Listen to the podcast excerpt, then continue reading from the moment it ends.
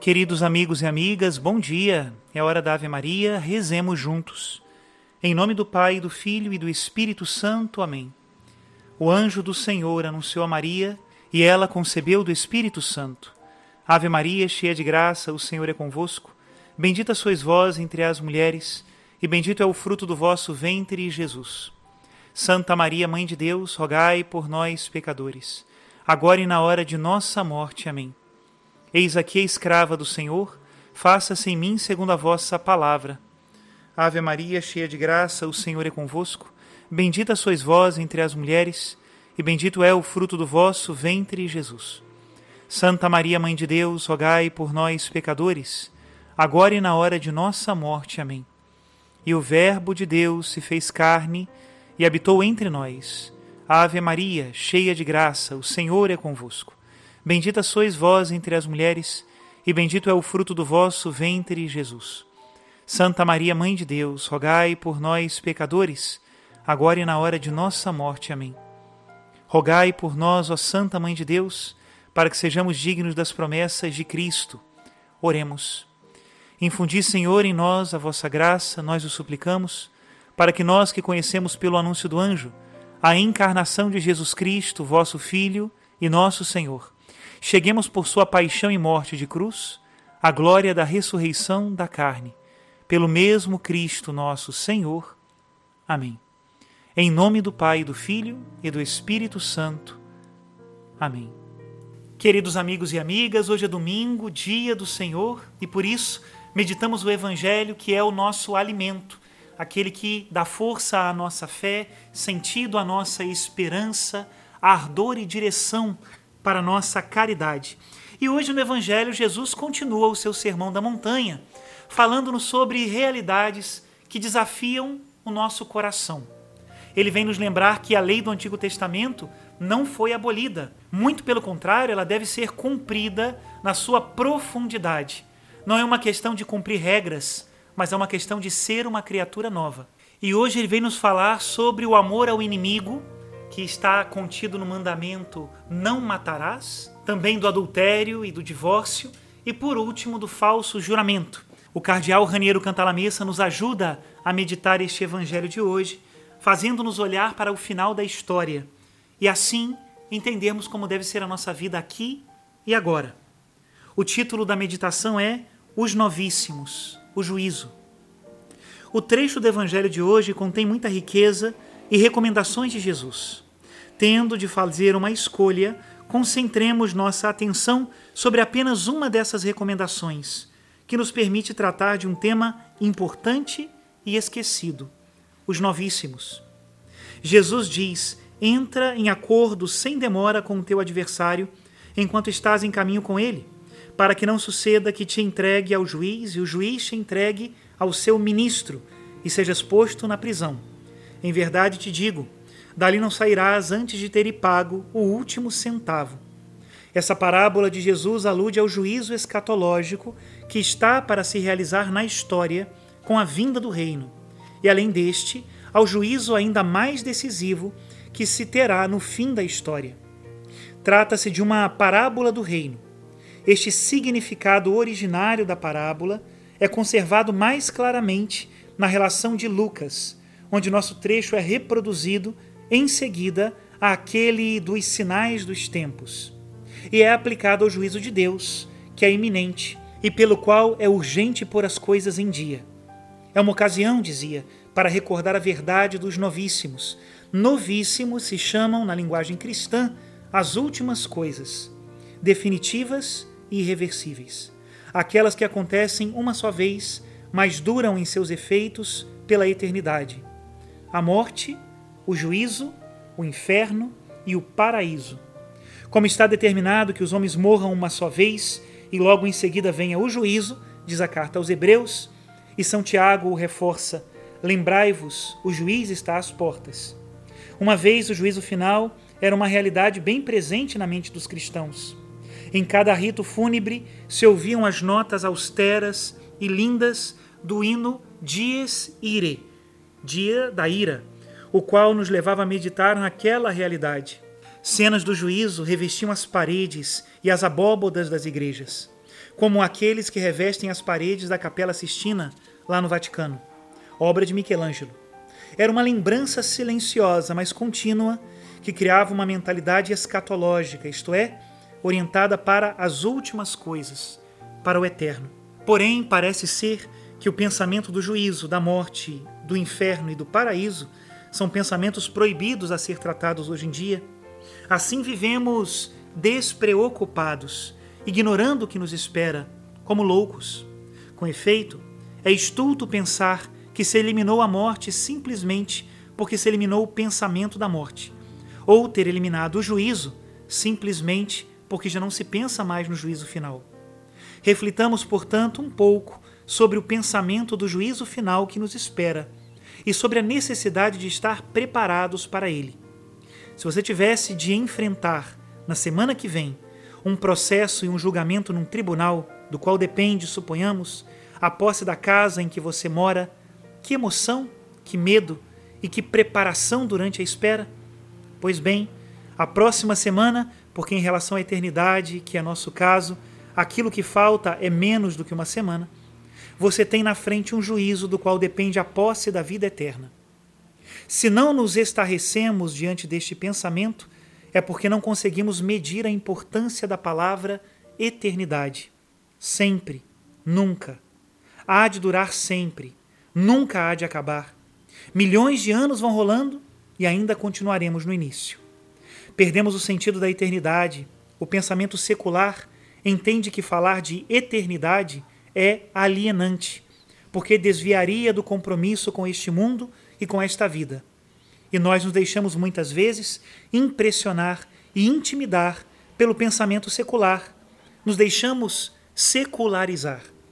Mas como poderemos viver tranquilos sem nos preocupar com aquilo que nos espera, talvez nesta mesma noite? O que dizer de um avião supersônico lançado no céu em plena velocidade?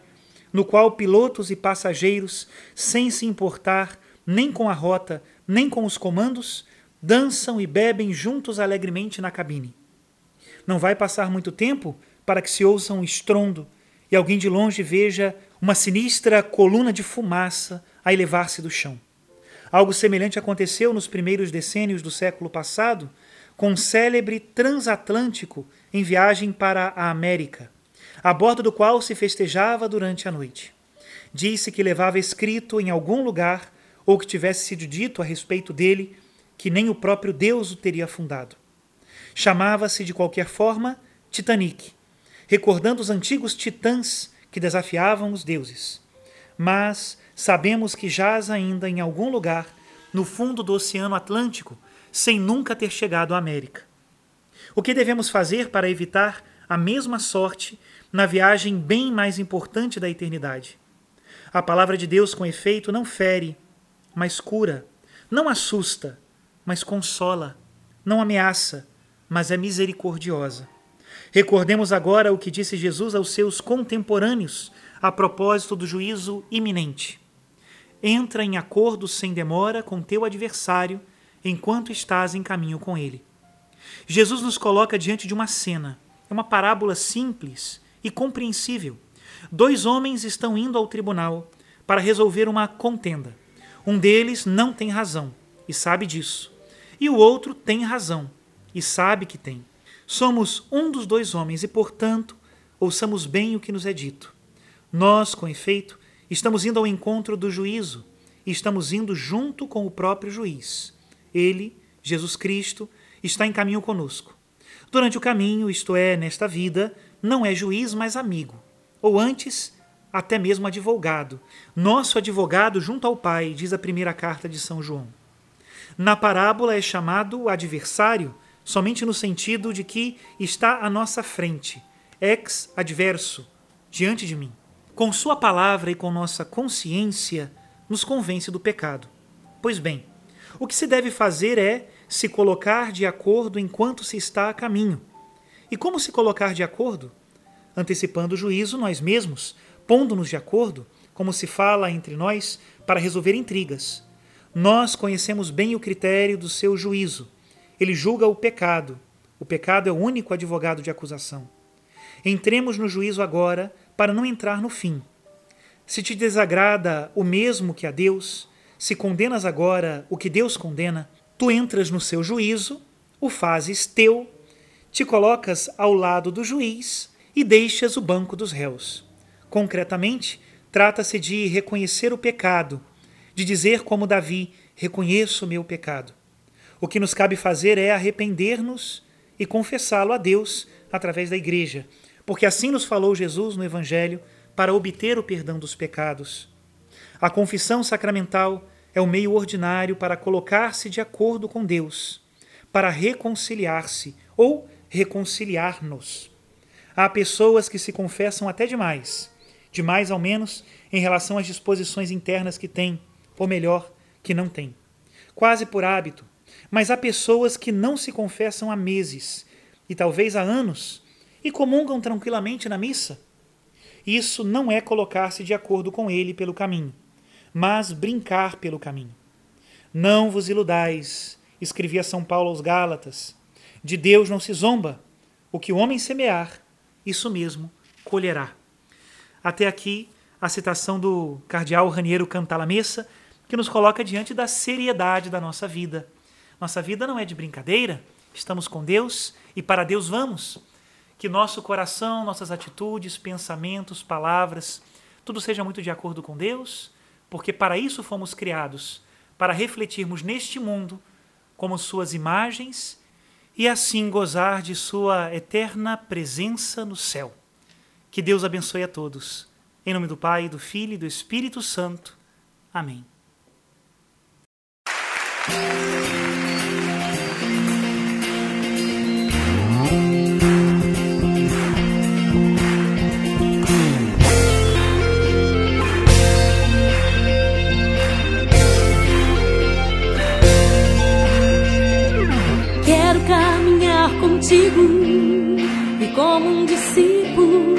Te acompanhar. Quero caminhar contigo e como um discípulo te acompanhar, te adorar, te contemplar e viver na luz que vem do teu olhar, te adorar,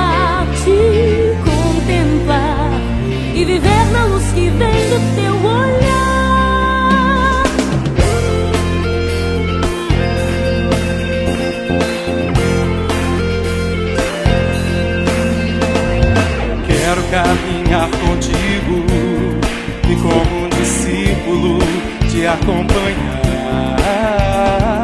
Quero caminhar contigo e como um discípulo te acompanhar te adorar, te contemplar e viver na luz que vem do teu olhar.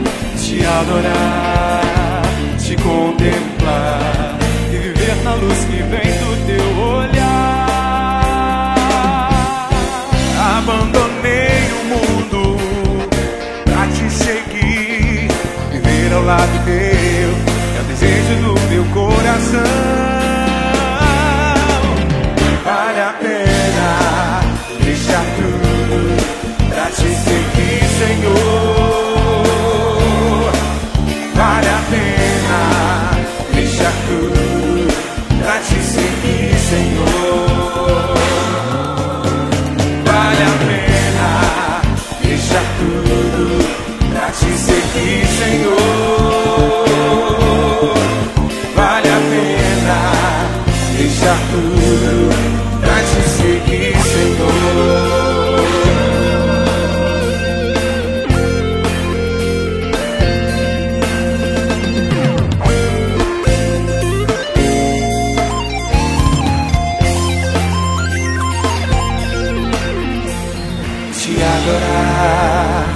Te contemplar e viver na luz que vem do teu olhar, te adorar, te contemplar e viver na luz que vem do teu olhar. Abandonei o mundo pra te seguir, viver ao lado teu, é o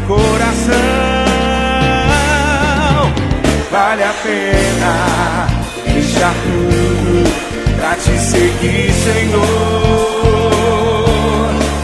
Vale a pena deixar tudo pra te seguir, Senhor.